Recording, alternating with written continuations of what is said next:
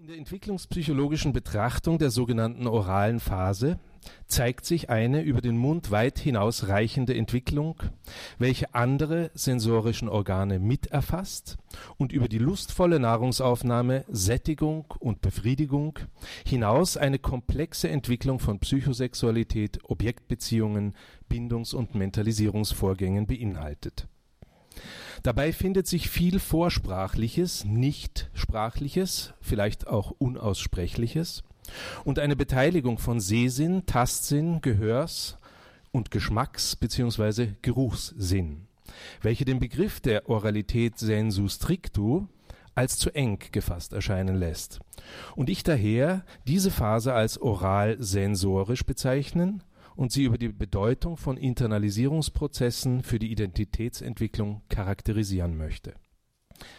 Internalisierung heißt in diesem Sinne, dass ehemals äußere Objekte, Affekte, Objektbeziehungen und psychische Strukturen ebenso wie somatische Substanzen verinnerlicht und damit zur inneren Welt des Kleinkindes werden. Beziehungsweise mit Schäfer ich zitiere, all jene Prozesse, bei denen das Subjekt reale oder fantasierte Interaktionen mit seiner Umgebung in innere Regulationen und Charakteristika verwandelt. Zitat Ende. Diese Phase als primär narzisstisch, autistisch oder objektlos zu bezeichnen, scheint mir nicht länger angemessen. Wir sehen heute den Säugling primär als objektbezogen, objektsuchend, bindungssuchend und auf einen anderen, lustspendenden und unlustvermeidenden Menschen hin orientiert. Darüber hinaus lässt sich die Phase der Oralität als Zeitraum der Entwicklung von Urvertrauen im Sinne Eriksons sehen, das heißt einer durch die elterliche Zuwendung und Fürsorge gelingenden Einverleibung, verbunden mit der Vorstellung, in dieser Welt gestillt und befriedigt, beglückt, gehalten, geschützt und geliebt zu sein. Diese Primärerfahrung steht in einem engen Zusammenhang mit der Nahrungsaufnahme durch den Mund. Um dieses Organ herum zentriert sich ein Großteil der Lebenserfahrung des Säuglings, wenngleich andere Sinneserfahrungen diese Entwicklung ständig begleiten und erweitern. Mit dem Mund verinnerlicht das Kind biologische, psychologische und soziale Substanzen, Erfahrungen und Interaktionen, nicht nur als passiver, sondern als aktiver Teilnehmer, Mitgestalter und Förderer einer lebenslangen Entwicklung von differenzierenden und differenzierten Internalisierungen. Für diesen Prozess der Verinnerlichung werde ich im Folgenden die Analogie des Konsums verwenden, weil dieser Begriff die gemeinsame Leistung von Mutter und Kind besser charakterisiert als eine einseitige Formulierung von Säugen oder Saugen, Stillen oder Trinken. Konsum ist die primäre Erfahrung der Oralität. Es gibt einen zugewandten, bedürftigen und beziehungssuchenden Säugling und eine Nahrung, Zuwendung, Lust und Sicherheit spendende andere, die Mutter. Beide müssen ihre Interaktionen konstituieren, modifizieren und regulieren, damit die weitere Entwicklung gelingt. Konsumere steht dabei laut Pons Wörterbuch für gebrauchen, verwenden, verbrauchen, verbringen, zubringen, mit etwas ausfüllen und aufwenden, aber auch für aufbrauchen, erschöpfen, verzehren, vernichten und töten. Damit ist der Begriff von vornherein ambivalent im Gegensinn der Urworte, beinhaltet sowohl Verinnerlichung, Verwendung, Aufbau und Fülle, als auch Zerstörung, Verfall und Vernichtung. Abraham verwandte dafür den Begriff oral kannibalisch, um die aggressive und destruktive Komponente herauszuheben. Am Anfang des menschlichen Seins steht daher nicht primär das Denken im Sinne eines cogito ergo sum, sondern ein consumo ergo sum im Sinne von leiblich-seelischer Erfahrung von gemeinsamer Verwendung, Verzehr, Erfüllung und Zerstörung psychischer wie auch physischer Substanz. Deshalb bezeichnet Fenichel die orale Phase auch als das, ich zitiere, intestinale Stadium der Libido-Organisation, in welcher die ersten Wahrnehmungen mit einer Art von oraler Einverleibung verbunden sind. Ende des Zitats. Indem der Säugling konsumiert, indem er von der Muttermilch, von der Zuwendung, Liebe und Zärtlichkeit, aber auch vom Begehren der Mutter erfüllt und verändert wird, kann er wachsen und reifen. Doch der Zufluss an guter Substanz versiegt immer wieder oder ist verzögert, sporadisch, unterbrochen und erfordert daher die halluzinatorische Wunscherfüllung, damit das Denken, die Fantasie, die Imagination und den Traum. Am Anfang steht dabei das Befriedigungserlebnis auch im Sinne einer frühen präverbalen Gewissheit. Ich werde gestillt, also bin ich. Und erst aus der Versagung des Konsums, aus dem Mangel entsteht das Denken im Sinne Bions, keine Milch, ein Gedanke. Und in Weiterführung zu Descartes, ich werde nicht gestillt, also denke ich, also bin ich. Daher suchen wir lebenslang nach diesem vergewissernden, Sicherheit und Sättigung versprechenden Befriedigungserlebnis. Das Paradies, das Schlaraffenland, die All-Inclusive-Angebote oder die Frühpension sind daher oral erotische, phantasmatisch regressive Wunschformulierungen. Das Con in Consumere verweist dabei auf eine primäre Kommunikation, ein Miteinander, eine Bezogenheit der menschlichen Entwicklung von Anfang an. Der andere, und meist ist es ja eine die andere, das sollten wir dabei nicht vergessen, konsumiert mit mir. In der ersten Mahlzeit erhalte ich als Säugling ja nicht nur Milch, die ich sofort verwerten kann und im Sinne Laplanches rätselhafte sexuelle Botschaften, die ich nachträglich übersetzen muss, sondern auch eine primäre Liebe im Sinne Balins, welche die Grundvoraussetzung für mein Überleben ist. Fehlt diese psychische emotionale Nahrung, so sterben die Säuglinge an Hospitalismus und seelischer Unterernährung. Steht sie jedoch in ausreichend gutem Maße von der ausreichend guten, bindungssichernden und feinfühligen Mutter zur Verfügung, entstehen aus ihr innerseelische Strukturen, zunehmende Selbst- und Objektkonstanz und damit eine gesicherte Identität. Melanie Klein schreibt dazu, ich zitiere, aber was ist unser Selbst? alles Gute oder Böse, durch das wir von unseren frühesten Tagen an hindurchgegangen sind, alles, was wir von der Außenwelt empfangen, alles, was wir in der Innenwelt empfunden haben, alles, was wir erlebt haben, bildet einen Teil unseres Selbst und wirkt am Aufbau unserer Persönlichkeit mit. Zitat Ende. Konsumere heißt jedoch auch, dass der Säugling mit der Mutter kommuniziert. Er nährt sie, mit seinem Bindungsbedürfnis, seiner Abhängigkeit und Bedürftigkeit, die eine Form der passiven Liebe ist. Und auf der Basis der Beziehung der sich gegenseitig einschließenden Körper von Mutter und Kind entwickelt sich ein imaginärer Raum, welcher sich zunehmend als Winnicottscher Übergangsraum für die Entwicklung von Fantasie, Denken und Kreativität entfalten und ein intersubjektives, Goethe nennt es horizontales, Unbewusstes ermöglichen wird. Das Leben ist dabei von Anfang an ein Leben durch die Sinne, sinnlich in der alten Doppelbedeutung, sensitiv und sexuell.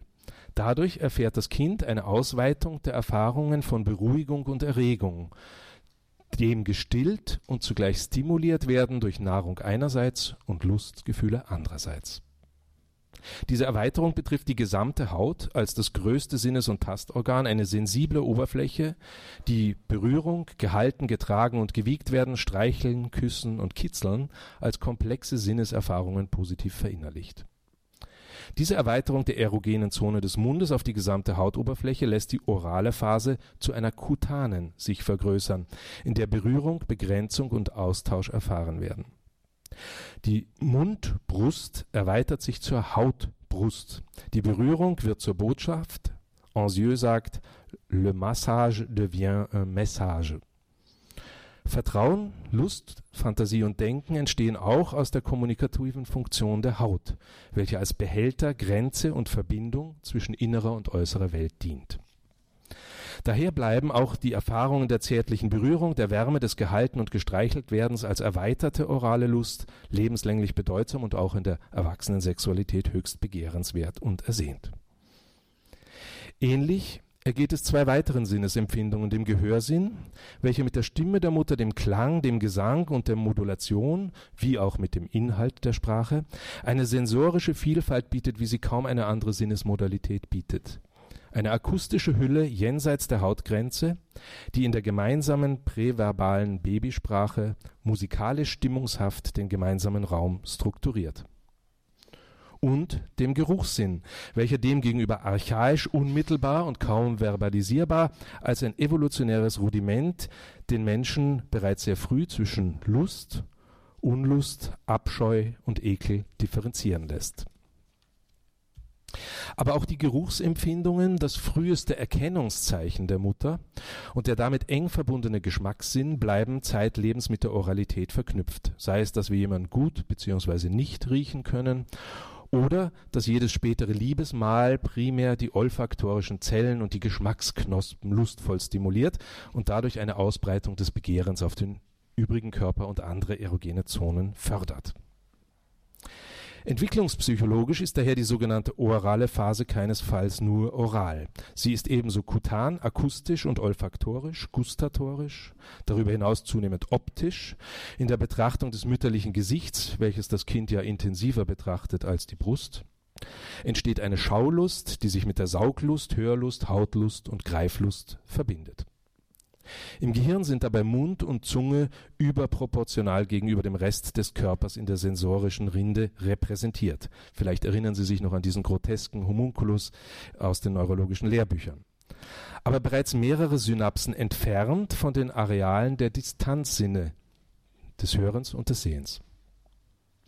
Zur inneren Verbindung der Sinnesqualitäten bedarf es daher der Vernetzung des Denkens und mit der zunehmenden Entwicklung der Motorik auch des Begreifens.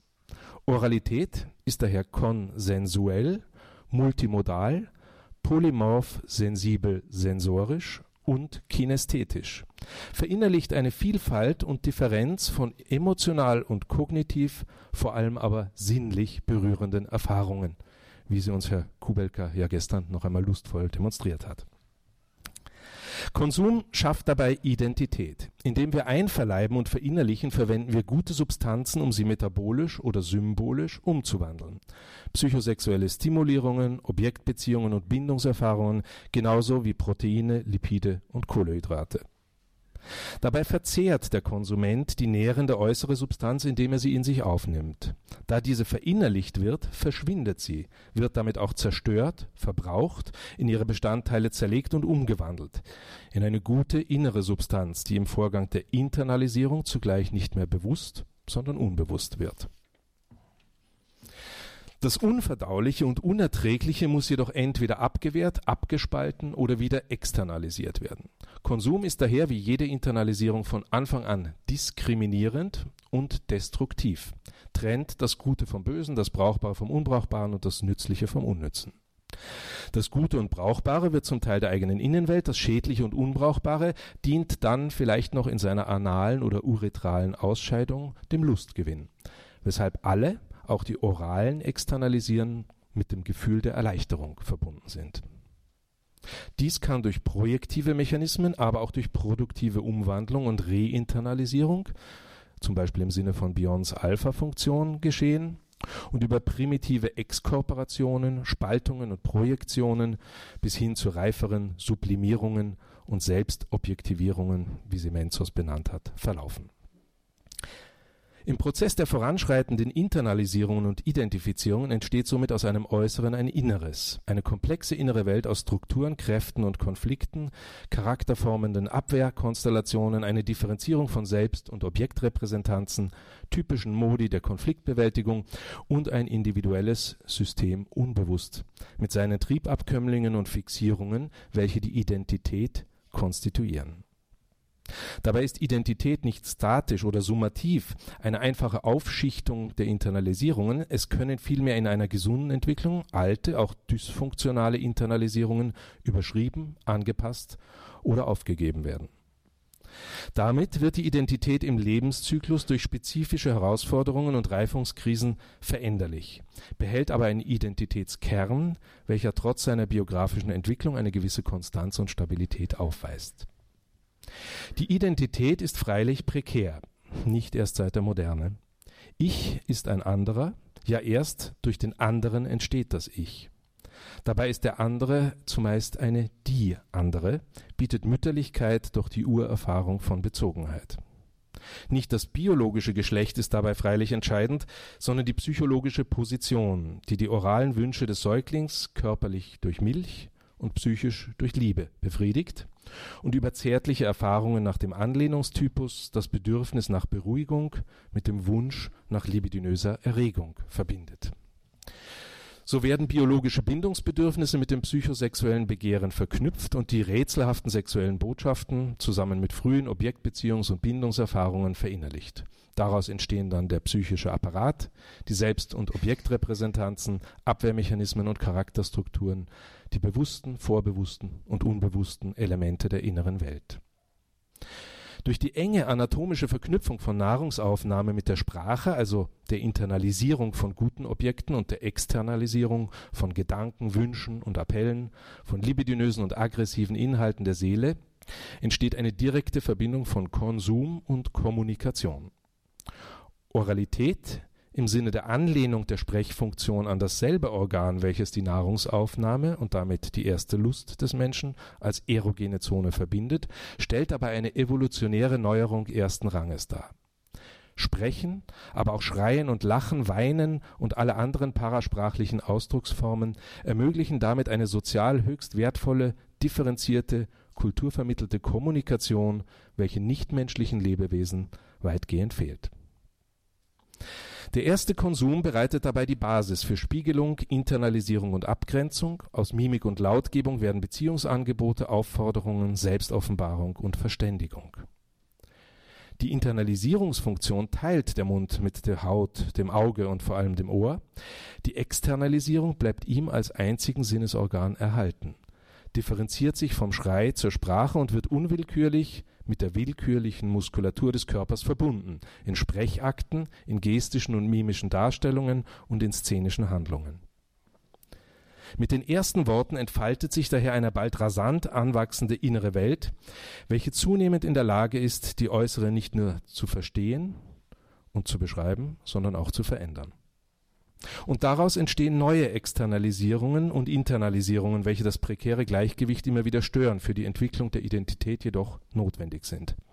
Der Konsum begründet dabei zwar die Identitätsentwicklung, jedoch nur solange dem Subjekt eine hinreichende Differenzierung zwischen brauchbar und unbrauchbar, nützlich oder schädlich, hilfreich oder gefährlich gelingt. Verführt der Konsum hingegen zur Verinnerlichung schädlicher Substanzen (Drogen, Gifte, Kanzerogene), gefährdet er die biologische Existenz. Ähnliches gilt für die Verinnerlichung psychosozialer Noxen (Traumatisierungen, Kränkungen, Verluste), welche nicht immer sicher metabolisiert, symbolisiert oder externalisiert werden können. Das innerseelische Gleichgewicht wird dabei in neurotischen, psychotischen oder psychosomatischen Störungen bedroht oder ist durch Identitätsdiffusion bzw. Unsicherheit wie bei den narzisstischen Störungen dauerhaft instabil. Oft versuchen Patienten daher in einem Selbstheilungsversuch durch den regressiv-oralen Konsum von Substanzen, Medikamenten, Beziehungserfahrungen, belebenden oder unbelebten Objekten ihre Identität und Stabilität wieder zurückzugewinnen. Das spezielle Risiko dieses pathologischen Konsums ist dabei im Mangel selbst begründet. Wenn Mangelerfahrungen spürbar werden und die Seele hungert, liegt es nahe, über den Modus der Einverleibung rasche Befriedigung und Entspannung zu erzielen, über Internalisierung von Bildern, Worten, Tönen, Speisen und anderen Sinneserfahrungen die defizitäre Psyche zu stillen. Dazu schreibt Harus Revidi in ihrem Buch über das Essen, ich zitiere, die einfältigen Körperöffnungen suchen indes das vollkommene Nahrungsmittel, das ihren unvermeidlichen Mangel mit einem beständigen Verlangen sättigt.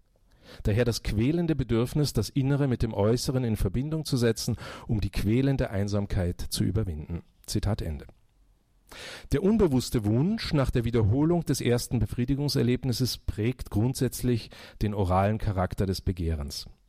Da eine vollständige und ewige Sättigung nicht möglich ist, muss immer wieder eine orale Versorgung herbeigeführt werden, wobei durchaus die anderen Sinnesqualitäten, aber auch spätere Formen der Triebentwicklung herangezogen werden können.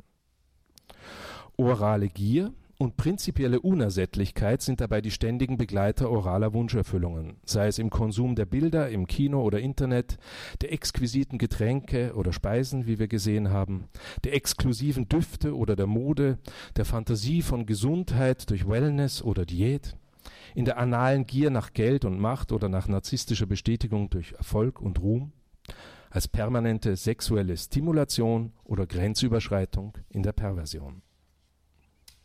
Selbstwert, Sicherheit und Identität können damit vorübergehend substituiert werden.